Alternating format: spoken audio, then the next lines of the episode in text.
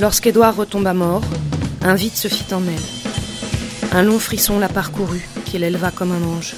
Ses seins nus se dressaient dans une église de rêve, où le sentiment de l'irrémédiable l'épuisait. Debout, auprès du mort, absente, au-dessus d'elle-même, en une extase lente, atterrée. Elle se sut désespérée, mais elle se jouait de son désespoir. Édouard, en mourant, l'avait suppliée de se mettre nue.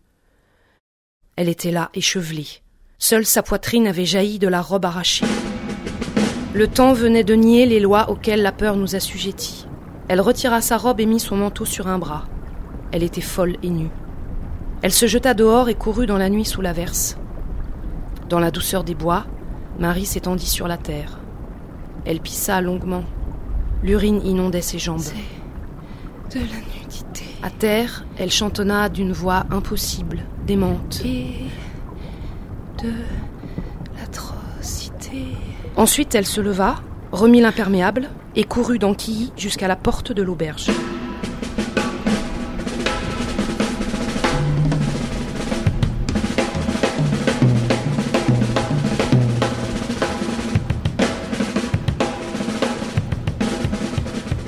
Interdite, elle se tint devant la porte, à manquer du courage d'entrer. Elle entendait venant de l'intérieur des cris, des chants de filles et d'ivrognes. Elle se sentit trembler, mais elle jouissait de son tremblement. Elle pensa J'entrerai, ils me verront nu, ils me verront nu. Elle dut s'appuyer sur le mur. Elle ouvrit son manteau et mit ses longs doigts dans la fente. Elle écouta, figée d'angoisse. Elle flaira sur ses doigts l'odeur de sexe mal lavé. On braillait dans l'auberge et pourtant le silence se fit. Il pleuvait. Dans une obscurité de cave, un vent tiède inclinait la pluie. Une voix de fille chanta une chanson des faubourgs mélancoliques. Entendue de la nuit du dehors, la voix grave et voilée par les murs était déchirante. Elle se tut. Des applaudissements et des tapements de pieds la suivirent, puis un banc.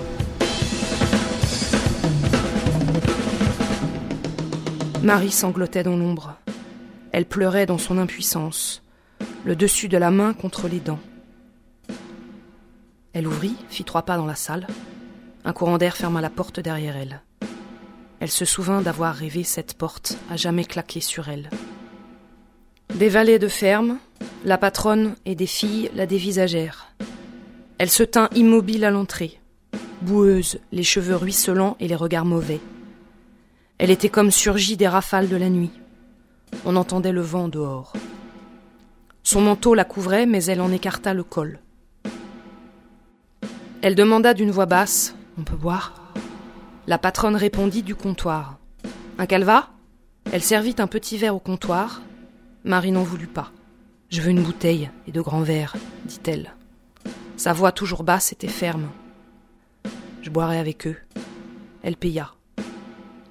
Un garçon de ferme aux bottes terreuses dit timidement Vous êtes venu rigoler? C'est ça, dit Marie.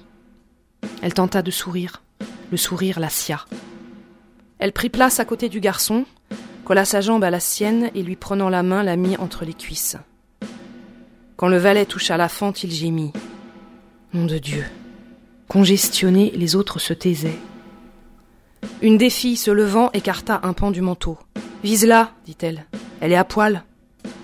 Marie se laissa faire et vida vite un verre d'alcool. Elle aime le lait, dit la patronne. Marie eut un renvoi amer. Marie dit tristement C'est fait. Ses cheveux noirs mouillés collaient sur sa figure en mèche.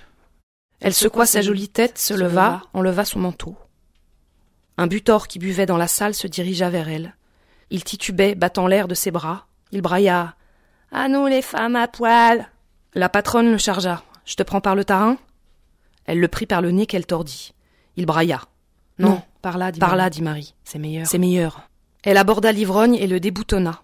Elle sortit de la culotte une queue qui bandait mal. La queue souleva un grand rire. D'un trait, Marie, hardie comme une bête, avala un second verre. La patronne, doucement, les yeux comme des phares, lui toucha le derrière à la fente. On en mangerait, dit-elle. Marie emplit son verre encore une fois. L'alcool descendit en gloussant. Elle lampait comme on meurt. Le verre lui tomba des mains. Son derrière était fade et bien fendu. Sa douceur éclairait la salle. Un des valets se tenait à l'écart, l'air hargneux. C'était un homme trop beau, dans de longues bottes trop neuves de caoutchouc crêpe. Marie vint à lui la bouteille en main. Elle était grande et congestionnée. Ses jambes vacillaient dans des bas qui flottaient. Le valet prit la bouteille et l'empa. Il cria d'une voix forte, inadmissible. Assez calant la bouteille vide d'un coup sur la table. Marie lui demanda Tu en veux d'autres Il répondit par un sourire. Il la traitait comme une conquête. Il remonta le piano mécanique. Il esquissa quand il revint un petit pas de danse, les bras ronds. Il prit Marie d'une main. Ils dansèrent une java obscène. Marie s'y donna tout entière, écœurée, la tête en arrière. La, la patronne tout à coup se leva, criant Pierrot Marie tombait. Elle échappa du bras du beau valet qui trébucha. Le corps mince qui avait glissé tomba sur le sol avec un bruit de bête. La putain, dit Pierrot. Il s'essuya la bouche d'un revers de manche. La patronne se précipita. Elle s'agenouilla et souleva la tête avec soin. De la salive, ou plutôt de la bave, coulait des lèvres. Une fille apporta une serviette mouillée. Marie revint à elle en peu de temps. Elle demanda faiblement De l'alcool. Donne un verre, dit la patronne à l'une des filles. On lui donna un verre. Elle but et dit Encore, encore. La fille emplit le verre, Marie le lui enleva des mains. Elle but comme si le temps lui manquait. Reposant dans les bras d'une fille et de la patronne, elle leva la tête. Encore, encore, dit-elle. Les valets, les filles et la patronne entourant Marie attendaient ce qu'elle allait dire. Marie ne murmura qu'un mot. L'aube. Puis sa tête retomba lourdement. Malade, malade. La patronne demanda Qu'a-t-elle dit? Personne ne sut répondre. Alors la patronne dit au beau Pierrot Suce-la, on la met sur une chaise, dit une fille. Ils saisirent le corps à plusieurs et calèrent le cul sur la chaise. Pierrot, s'agenouillant, lui fit passer les jambes sur les épaules. Le beau gosse eut un sourire de conquête et darda sa langue dans les toiles. Malade, illuminée, Marie semblait heureuse. Elle souriait sans ouvrir les yeux. Elle se sentit illuminée, glacée, mais vidant sans compter, vidant sa vie dans l'égout. Un désir impuissant maintenait en elle une tension, elle aurait voulu relâcher son ventre. Elle imagina l'effroi des autres. Elle n'était plus séparée d'Édouard. Le con et le cul nu. L'odeur de cul et de con mouillé libérait son cœur et la langue de Pierrot qui la mouillait lui semblait le froid du mort. Ivre d'alcool et de larmes et ne pleurant pas, elle aspirait ce froid à la bouche ouverte. Elle attira la tête de la patronne, ouvrant à la carie l'abîme voluptueux de ses lèvres.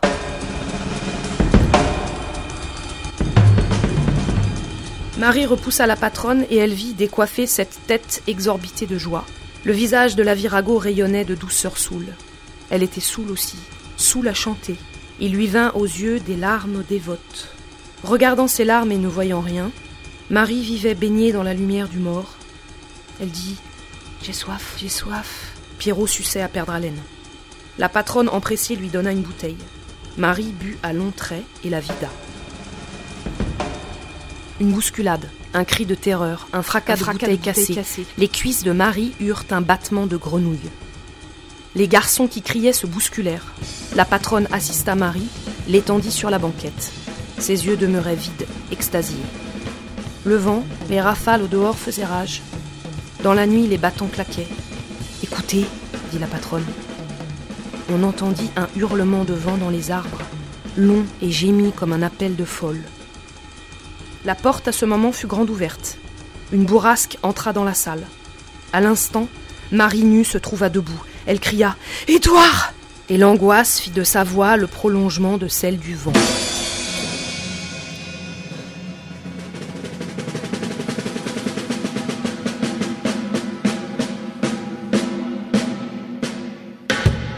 De cette nuit mauvaise, un homme sortit, fermant un parapluie péniblement. Sa silhouette de rat se découpa dans l'embrasure de la porte. Vite, monsieur le comte, entrez, dit la patronne. Elle tituba. Le nain s'avança sans répondre. Vous êtes trempé, poursuivit la patronne en fermant la porte. Le petit homme avait une gravité surprenante, large et bossu, la grosse tête à hauteur d'épaule. Il salua Marie, puis se tourna vers les valets. Bonjour, Pierrot, dit-il en lui serrant la main. Enlève-moi mon manteau, si tu veux. Pierrot aida le comte à défaire son manteau. Le comte lui pinça la jambe. Pierrot sourit. Le comte serra les mains aimablement. Vous permettez? demanda-t-il en s'inclinant. Il prit place à la table de Marie devant elle.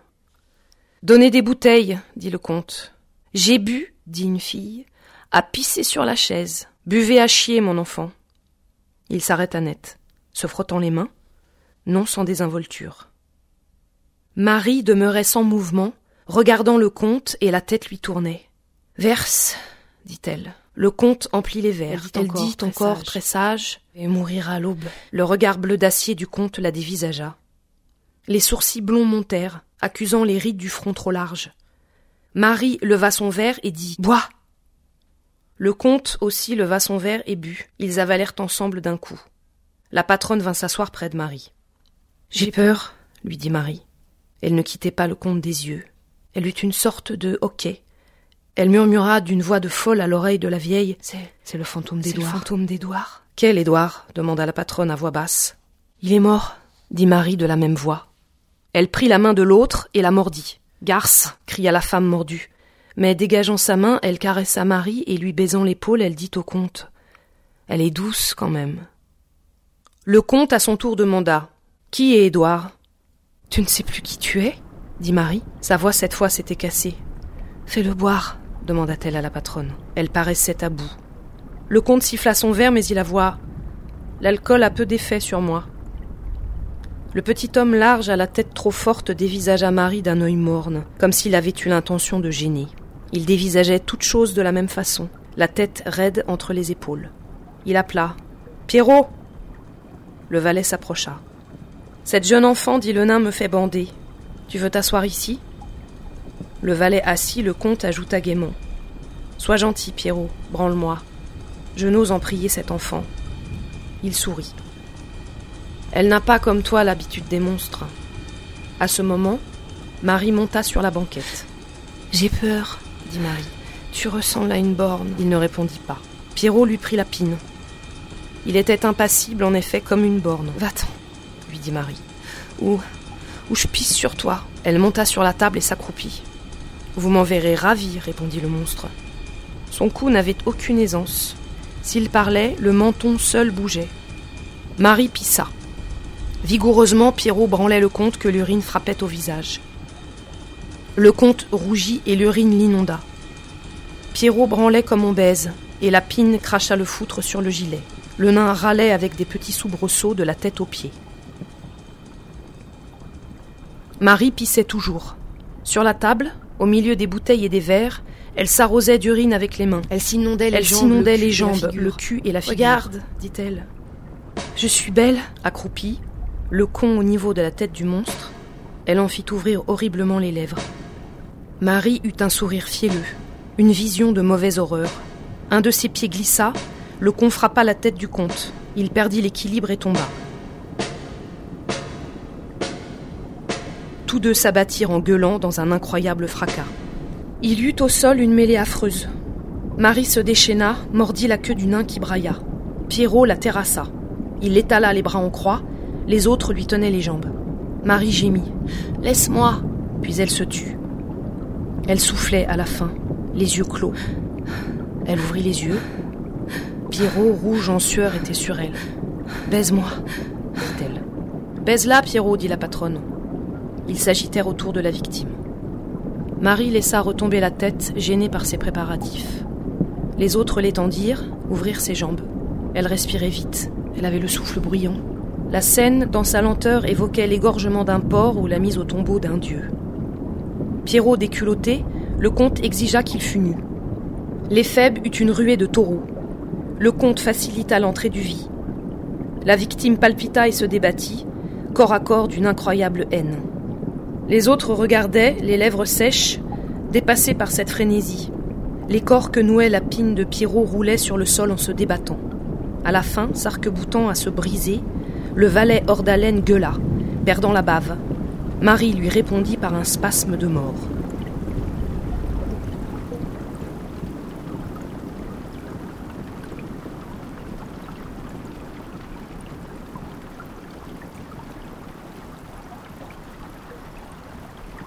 Marie revint à elle. Elle entendait des chants d'oiseaux dans la ramure d'un bois. Les chants, d'une délicatesse infinie, fuyaient en sifflant d'arbre en arbre. Étendue dans l'herbe mouillée, elle vit que le ciel était clair. Le jour à ce moment naissait. Elle eut froid, saisie d'un bonheur glacé, suspendue dans un vide inintelligible. Pourtant, comme elle aurait aimé doucement lever la tête, et bien qu'elle retombât d'épuisement sur le sol, elle demeurait fidèle à la lumière, au feuillage, aux oiseaux qui peuplaient les bois. Un instant, la mémoire de timidité d'enfant l'effleura. Elle aperçut penchée sur elle la large et solide tête du comte. Ce que Marie lut dans les yeux du nain était l'insistance de la mort. Ce visage n'exprimait qu'un désenchantement infini qu'une obsession affreuse rendait cynique. Elle eut un sursaut de haine, et la mort s'approchant, elle eut très peur. Elle se dressa, serrant les dents devant le monstre agenouillé. Debout, elle trembla. Elle recula, regarda le comte et vomit. Tu vois dit-elle. Soulagée demanda le comte. Non, dit-elle. Elle vit le vomi devant elle. Son manteau déchiré la couvrait mal. Où allons-nous? fit-elle. Chez vous, répondit le comte. Chez moi? Gémit Marie. De nouveau la tête lui tournait. Es-tu le diable à vouloir aller chez moi? demanda-t-elle. Oui, répartit le nain. On m'a dit quelquefois que j'étais le diable. Le diable dit Marie. Je chie devant le diable. À l'instant, vous avez vomi. Je chierai. Elle s'accroupit et chia sur le vomi. Le monstre était encore agenouillé. Marie s'adossa contre un chêne. Elle était en sueur, en transe. Elle dit Tout cela, ce n'est rien, mais chez moi. Tu auras peur. Trop tard. Elle secoua la tête et, sauvage, marcha brusquement sur le nain, le tira par le col et cria Tu viens? Volontiers, dit le comte. Il ajouta presque à voix basse Elle me vaut. Marie, qui l'entendit, regarda simplement le comte. Il se leva. Jamais, murmura-t-il, personne ne me parle de cette façon. Tu peux t'en aller, dit-elle. Mais si tu viens. Le comte l'interrompit sèchement. Je vous suis. Vous allez vous donner à moi. Elle demeura violente. Il est temps, dit-elle. Viens. Ils marchèrent rapidement. Le soleil se levait quand ils arrivèrent. Marie poussa la grille. Ils prirent une allée de vieux arbres. Le soleil endora les têtes. Marie, dans toute sa hargne, se savait d'accord avec le soleil.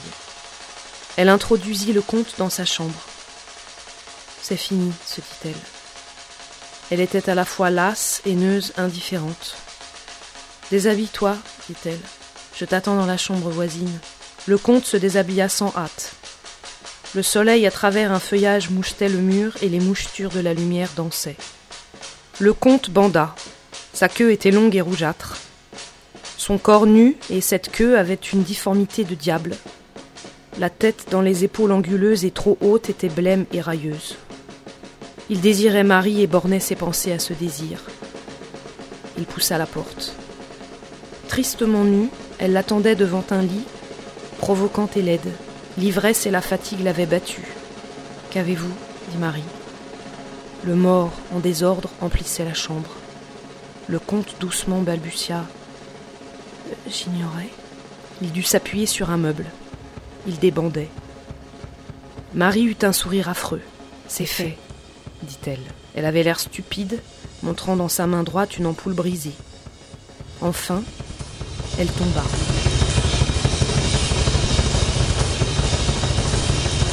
Enfin, le comte aperçut les deux corbillards à la suite, allant au cimetière au pas. Le nain siffla entre ses dents. Elle m'a eu. Il ne vit le canal et se laissa glisser. Un bruit lourd un instant dérangea le silence de l'eau.